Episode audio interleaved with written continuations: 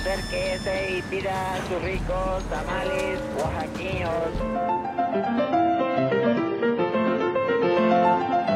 ¿Quién dijo que la historia de México no podía contarse de forma entretenida?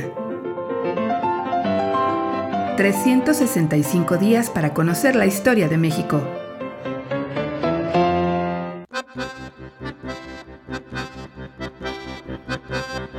Viernes. Circo, maroma y teatro.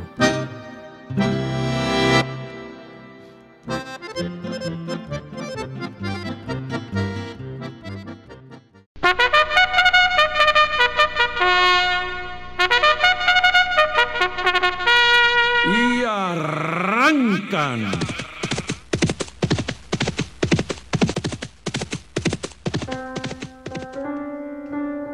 Pesar de que la revolución institucionalizada comenzaba a echar raíces en el México de 1940, a casi 30 años de la salida de don Porfirio al exilio, aún se respiraban ciertos aires nostálgicos por los tiempos del porfiriato.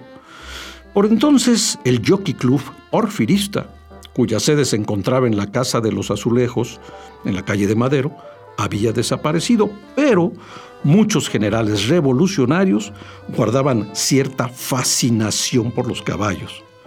Para el sexenio de Manuel Ávila Camacho, de 1940 a 1946, los hipódromos como el de Peralvillo, el, el de Indianilla y particularmente el de La Condesa, propiedad exclusiva de los miembros del Jockey Club, habían desaparecido.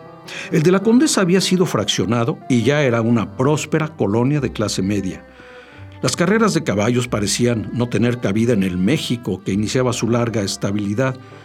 Sin embargo, el apoyo presidencial fue fundamental para impulsar el deporte hípico.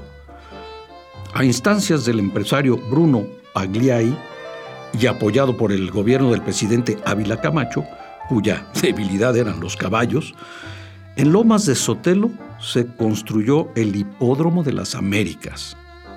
Era la primera vez que una construcción de este tipo salía de la zona céntrica de la ciudad para ser proyectada a 6 kilómetros. Fue inaugurada el 6 de marzo de 1943 con la presencia, desde luego, del presidente de la República. En los primeros años, la lista de cuadras que enviaron caballos era notable.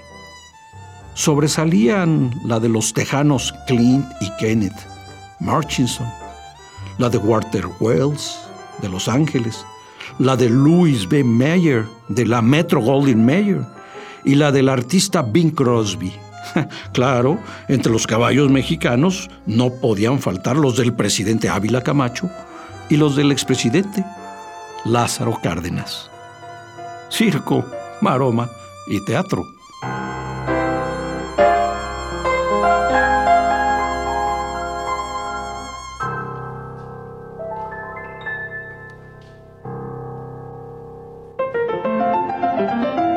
...365 días para conocer la historia de México.